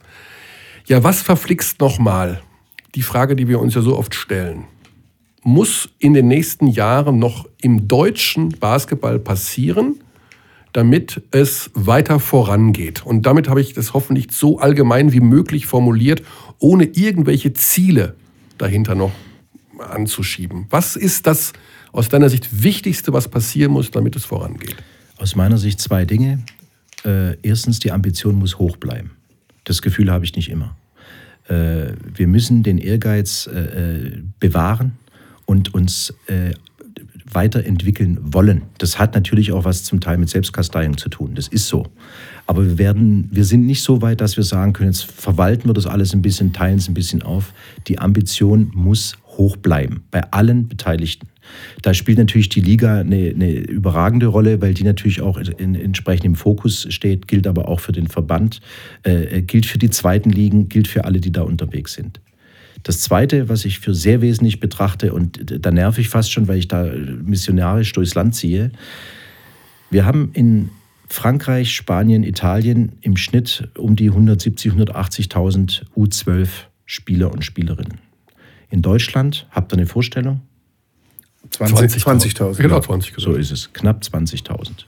Wenn wir da nicht dran arbeiten, können wir uns hier Ambitionen stecken, wie wir wollen. Da können wir in Trainerausbildung, die sehr wesentlich ist, mhm. investieren. Da können wir die besten Hallen bauen. Da können wir weiß ich nicht was. Wenn es nicht gelingt, einen direkten Link zur Jugend zu kriegen, dass die Basketball spielen wollen, dass sie sich das als Ziel setzen, dass sie den Sport kennenlernen und selbst wenn sie vielleicht nicht für die höchsten Weihen geeignet sind, dass sie trotzdem diesen Sport, weil jeder, der das gespielt hat, liebt diesen Sport. Äh, und, und, und dann, also die gehen ja nicht verloren als Basketball interessiert interessierte Fans, äh, äh, Schiedsrichter, äh, Trainer, was auch immer. Mhm. Wenn wir diese, diese äh, Breite nicht herstellen, wenn wir da bei den 18.000 bleiben oder 19.000, dann werden wir nicht, dann werden wir nicht dahin kommen, dann hilft auch alle Ambitionen. Ja, das ist halt das, wenn jetzt Buschi wieder sagen, ich werde philosophisch, aber das ist halt, meine Sorge ist, dass die überhaupt noch Sport treiben. Also mir geht's ja, Da gebe ich dir recht ja. und äh, deshalb ist es so wichtig, dass man da über auch neue Formate nachdenkt. Das ist genau das, was zum Beispiel sehr wesentlich getrieben durch Henning Harnisch, was in Berlin passiert. Wir haben mhm. die Schul, den Schulsport, ich will jetzt nicht sagen revolutioniert, aber wir haben völlig neue Formate gefunden gegen alle Widerstände. Lehrer waren dagegen, Landessportbund war dagegen, Senat, alle waren dagegen und jetzt haben sich alle an die Spitze der Bewegung gestellt und sagen, da haben wir doch eine super Idee gehabt. Also es geht, das sind dicke Bretter, die man bohren muss, aber es geht und wir haben in sechs Jahren, das ist keine Selbstbeweihräucherung, ich will damit nur sagen, es geht und natürlich sind in Berlin andere Voraussetzungen als in Quakenbrück, aber wir sind in, glaube ich, sechs Jahren von 100 oder 70 Vereinsmitgliedern und Jugendlichen, die bei uns gespielt haben. Wir haben ausschließlich den Leistungssport gefördert, sind wir mittlerweile mit Abstand der größte deutsche Basketballclub und haben beim DBB, ich weiß nicht wie viele Spielerlizenzen abgeliefert mhm. und haben Aufnahmestopp seit drei, vier Jahren. Wir, wir platzen aus allen Nähten, aber haben Partnerschaftsvereine, denen wir dann sozusagen die Spieler, die bei uns nicht landen können, äh, weiter vermitteln und die dann dort anfangen, Basketball zu spielen. Das heißt, auch da muss man sich mal bei allem Wettbewerb trennen von, ja, aber das ist doch der andere Verein und der nimmt mir die Spieler weg, sondern da muss man sagen, nee, wir kämpfen hier für eine Sache, wir wollen eine Richtung und wenn einer Basketball spielen will und bei mir geht es nicht, dann gucke ich, wo es geht und dann vermittle ich das und fahre den im Zweifel auch dahin, damit der nicht verloren geht. Und das ist diese Mentalität haben wir erstmal in Berlin hergestellt mhm. und damit sind wir auch wirklich weitergekommen. Mhm. Okay, also das ist das, das passt so ein bisschen zu dem, was du am Anfang gesagt hast, mehr so in die Breite gehen und an der Spitze, ich meine, wird dann irgendwas ankommen. Wenn ich jetzt mal sage, Europameisterschaft 2017, Starting Five, Schröder, Heckmann, Zipser, Theis, Pleiss, da ist kein Berliner bei. Das ist auch nicht so erstmal der Anspruch, dass man da in der Spitze vielleicht einen an Land zieht, weil das gar nicht mehr finanziell zu leisten ja, ist. Also ich tue mich ne? da immer ein bisschen schwer mit, wo kommt ein Pleis jetzt zum Beispiel her? Ne? Also der, jeder drückt dann ja. sein Label drauf und sagt, das ist unser Spieler. Also wir mhm. haben aktuell 18 Spieler, BBL-Spieler, die aus unserem Programm kommen. Die haben bei uns Basketball spielen gelernt. Äh, ob die das jetzt jedes Mal sagen, ob ein Yoshiko Saibu jedes Mal sagt, also ich bin ja. bei Alba groß geworden oder Nils Giffey oder ob der eher sagt, na, ich bin am College, äh, das sind dann mediale Geschichten. Mir ist völlig wurscht, wo jemand herkommt. Hauptsache er kommt. Ja, das ist und, richtig. Und, das, und da sollten wir nicht so dieses Label und der hat doch und ich und jeder versucht bei einem erfolgreichen Spieler sein Label drauf zu drücken und also kommt ein Zipser jetzt von Bayern oder kommt der von, von aus Heidelberg? Äh, weiß ich nicht. Ist doch wurscht. Der ja, ist, ist, da, wurscht. der spielt genau. gut, ist ein Riesentalent und so weiter. Und wie, wie gesagt, äh, wenn alle ausbilden, dann hat auch jeder was davon und dann wird, äh, wir haben, in, was, die, was die Masse anbelangt, sicher in den letzten Jahren einen Löwenanteil davon getragen. Wir finden es aber großartig und sind gar nicht böse, wenn der Löwenanteil künftig woanders herkommt. Hauptsache er kommt. Ja, sehr buddhistischer Ansatz und hoffentlich, dass da die Vibrationen und die Schwingungen auch entsprechend dann zu den großen Events der Zukunft überschwappen und wir Erfolge der Nationalmannschaft feiern können, weil das wäre jetzt mein Punkt 3, ist ausschlaggebend dafür, dass wir Basketball in Deutschland weiterentwickeln können. Ja, es ist spät, äh, es ist halt auch äh, interessant und vom großen Ganzen kommen wir, also wir sind jetzt fünf Stunden vor Eurocup-Rückspiel, Bayern München gegen Alba Berlin, 82, 82 das Hinspiel. Wenn diese Sendung läuft, heute Abend irgendwann, ist das Spiel bereits beendet. Meine Frage wäre, habt ihr das Spiel, kann man das, weiß ich gar nicht, kann man das fragen? Das ist eine blöde Frage eigentlich. Aber mir kam es vor, als hättet ihr es sozusagen abgeschenkt, um Kräfte zu sparen. Nee, also nee. Äh, das, man kann keine Spiele Kann man das? Kann, geht Wer das nicht, kann, habe ich, muss ich sagen, weiß nicht, ob ich da Respekt vor haben soll, aber mir ist das komplett fremd. Also und wer äh, auch die Trainer, die Beteiligten kennt, der weiß, das geht nicht. Das geht nicht. aber man spielt anders vielleicht. Also man, man, man, man schenkt es nicht ab, man geht jetzt nicht rein und Obradovic sagt, heute verlieren wir und ihr seid alle drei Meter weg vom Gegner. Aber dass man so im Unterbewusstsein die letzten acht Prozent denkt man sich, da gehe ich jetzt mal dazwischen. Ähm, wer selbst Basketball gespielt hat, ähm, und es geht für Alba übrigens in der Beko BBL verdammt nochmal um eine gute Ausgangsposition äh, in Richtung Playoffs. Da gibst du vorher kein Spiel weg, egal bei wem es stattfindet. Also das ist schon mal klar. Und ich glaube, dass auch die Spieler in diese Partie gegangen sind, um das Spiel zu gewinnen. Übrigens mit dem Wissen, dass es geht, weil sie den Pokal eine Woche vorher geschafft haben. Ähm, das Einzige, was ich zugestehen würde, weiß ich nicht, wie Marco das sieht, wenn du acht Minuten vor Schluss mit 20 hinten liegst, dann schenkst du nicht ab, aber dann steckt es im Hinterkopf vielleicht drin. Und vielleicht ist dann mal der eine Schritt, äh, wo du irgendwas riskieren könntest, nicht mehr da. Aber von vornherein da reinzugehen, never, ever und schon gar nicht äh, mit den Leuten, die bei Alba was zu sagen haben, mit diesem Spielerpersonal halte ich definitiv für ausgeschlossen. Ähm, am Ende des Tages kann man hier jetzt darüber diskutieren, ob das vielleicht sogar, das sind immer diese blöden Interpretationen, ne, ganz gar nicht so schlimm ist, dass es so eine Reibe war, weil das bewirkt auch wieder etwas für das Spiel heute Abend. Also, aber never ever von Beginn an sagen, weg damit. Nie. Ist so. Äh, ich glaube, wir haben trotzdem, da gibt es einen Verlauf und einen Spannungsbogen. Wir haben den Bayern mit großem Invest äh, und großer Vorankündigung in ihrer Halle den Pokal geklaut. Was sicherlich sehr gut tat. Ja, und so gut wie es uns tat, so schmerzhaft war es für Bayern. Und dann spielen wir zwei Tage später wieder gegeneinander, aber in Berlin. Mhm. Und ich war fast überrascht. Äh, das hat aber, glaube ich, bei beiden Teams, weil das Wochenende mit auch mental, das war vorhanden. Das war ein wirklich merkwürdiges Spiel. Die Bayern haben ihre ganze Galligkeit und ihren ganzen Brass über dieses Wochenende den haben sie mit einer unfassbaren Aggressivität und Physis am letzten, am, beim Bundesligaspiel am Sonntag rausgeholt, wo wir überhaupt nicht bereit für waren. Wir waren eher so in der, in der, in der Saar, wir haben den Pokal gewonnen, in Berlin haben wir, ha, ach, Unentschieden gibt es ja auch im Basketball, war ja irgendwie ein komisches Spiel. Jetzt fahren wir mal nach Bayern und ja, wir können die dort schlagen, die hauen wir jetzt weg. Und dann kommt da eine Aggressivität und eine Physis auf dich zu, wo wir mehr oder weniger überhaupt nichts entgegengestellt haben. Mhm. Und da kam der ganze Brass, glaube ich, von den Bayern aus dem Wochenende raus. So, jetzt, heute ist Endspiel. Heute ist aus dieser Serie das Endspiel und heute ist auch das Endspiel, sagen wir mal, wer einfach in die nächste Runde kommt. Also heute geht es wieder mal richtig um was. Mhm. Und heute bin ich sehr gespannt, weil heute werden beide den Spannungsohm ganz, Spannungsbogen ganz oben haben. Und es wird, äh, das, also wie gesagt, das ist wie, man kann sich das vorstellen wie ein Spiel 5 in der Playoff-Serie. Ah, schön. Ja. Vielleicht noch ganz kurz. Ja. Und alle werden äh, äh sich jeweils mit ihren Spielern nochmal beschäftigt haben. Wir hatten diese, diese Rangeleien, äh, diese Disqualifikation, unsportliche Fouls, äh, technische Fouls, da in der Schlussphase, wo viele übrigens gesagt haben, gibt's doch gar nicht, eigentlich ist das Ding durch. Wird da nochmal Einfluss genommen äh, auf die Spieler zu sagen, okay, natürlich Galligkeit bis zum geht nicht mehr, aber in irgendeiner Form auch kühlen Kopf bewahren? Aber nicht heute speziell, sondern grundsätzlich. Du sagst jedem Spieler, weil es ist ja ein Mittel. Also lass dich nicht provozieren. Äh, jeder kennt Spieler, die schnell auf dem Baum oben sind und äh, versucht es auch in irgendeiner Form zu nutzen. Das ist so im, im, im Profisport. Das heißt, es ist jetzt keine spezielle Ansage für heute, sondern das ist eine grundsätzliche Ansage. Du musst Jetzt sind wir, jetzt schließen wir, äh, jetzt wird es ganz abendländisch. Du musst auch dann die rechte Wange noch hinhalten. Ah, ja? Das ist fast schon ein Schlusswort. Herrlich. Aber wir sind ja eingestiegen mit der Frage, Also eine der ersten Fragen. Marco, was glaubst du, worüber reden wir heute? Jetzt wäre die letzte Frage, möchtest du noch über irgendwas reden? Du bist nee. dir freigestellt. Du kannst Fragen oder Thesen in den Raum stellen, wie du möchtest. Nein, ich, ich, was ich mir wirklich wünsche, mhm. äh, ich spüre im Moment so ein leichtes Durchatmen im deutschen Basketball. Ne? Also man hatte jetzt so die Europameisterschaft im eigenen Lande, äh, die Liga hat sich äh, im Ansehen in Europa in eine sehr starke Position katapultiert und, das, und wirklich hingearbeitet. Äh, und jetzt spüre ich so ein leichtes Durchatmen aller Orten.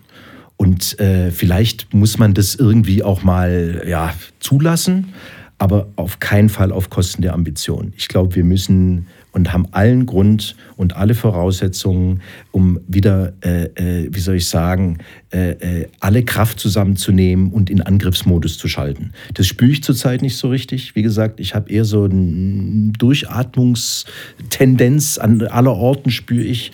Äh, das macht sich jetzt nicht unbedingt an einem Sascha Obradovic fest, wenn man den bei einem Spiel anguckt. Das meine ich damit nicht. Aber so was die generelle Haltung anbelangt. Mhm. Und da, glaube ich, müssen wir wieder äh, zulegen an, an an, Ambitionen. Wir dürfen uns nicht verzetteln. Jetzt Euroleague, Eurocup. Ah, jetzt habe ich doch mal eine Frage, so ein Mist. Ja. Also, das, sondern wir müssen, das, das sind alles Tagesgeschäftsdinge, die wir irgendwie lösen müssen. Aber insgesamt muss dieser Geist, den wir über die letzten Jahre entwickelt haben, dass ein DBB nach, in der Ära Nowitzki es fast geschafft hätte, keine, kein großes Turnier nach Deutschland zu holen, dass die es dann doch geschafft haben, dass die Sorry jetzt sich den Arsch aufgerissen haben, um das möglich zu machen. Das ist grandios. Dass die Liga sich harte Standards gegeben hat, weil sie gesehen hat, sonst kommen wir hier nicht weiter. Das ist grandios. Diese, mit dieser, mit diesem in diesem Angriffsmodus müssen wir aus meiner Sicht weitergehen. Und dann haben wir auch alle mehr Spaß dran. Ja, ich hätte nur noch gefragt, ob nächstes Jahr Alba Berlin Fieber Champions League spielt, wenn äh, man nicht Eurocup-Sieger wird und keine Euroleague-Startberechtigung über die Meisterschaft bekommt. Das wissen wir alles noch nicht. Was wir vereinbart haben innerhalb der BBL, es wird keinen Einzelgang geben, also ah. Alleingang. Es wird kein Club sagen, ich mache nur das und was die BBL, äh, das, sondern das wird abgestimmt.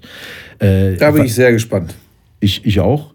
Äh, allerdings muss man auch sagen, da ist jeden Tag gibt es da Veränderungen. Mhm. Und wir haben halt jetzt eine, schon eine merkwürdige Situation, weil wir haben einen Wettbewerb, der, ich sag mal, Richtung europäische geschlossene Liga durchaus auch ein Stück weit abgekoppelt von den nationalen Ligen etabliert wird, wo im Prinzip sechs Club, Clubs das Sagen haben. Und wir haben so das klassisch gelernte europäische Basketballprodukt, allerdings geführt von einem Verband, der die letzten 15 Jahre keinen oder keine hochrangigen Clubwettbewerbe organisiert hat. Ich glaube, es ist eine Übergangsphase. Das wird in zwei, drei Jahren, hoffe ich und glaube ich, wird sich das wieder zusammenrappeln und dann wird man auch glaube ich, der Weisheit letzter Schluss und was Verbessertes haben. Bis dahin wird es zäh. Und das mit einer Sportart, die um Medienpräsenz kämpft, von Telekom Basketball ei, mal ei, abgesehen. Äh, da sitzen, zumindest für den deutschen Markt gesehen, Totengräber am Werk, muss ich ganz ja, klar sagen. Das ist, tut weh, dass da keine Einigung möglich war, aber das sage ich auch deutlich. Äh, manchmal ist halt keine Einigung möglich und dann darf man auch nicht einknicken, sondern geht man in den Konflikt. Und wenn dann der Konflikt dazu führt, dass drei Jahre später das, das Bessere dasteht, dann ist alles gut. Und die Hoffnung und den Glauben habe ich auch. Trotzdem, eine Einigung wäre sinnvoller gewesen. Um. um. danke, Marco Baldi. Danke, Buschi. Danke an alle, die zugehört haben. Und wir freuen uns darauf beim nächsten Mal. Sehr viel Buddhismus heute. Sehr ja, viel Buddhismus. Wieder weise Reden zum Besten geben zu können. Marco, alles Gute für heute Abend, für das Spiel gegen die Bayern und für den Rest der Saison. Ich danke euch. Danke.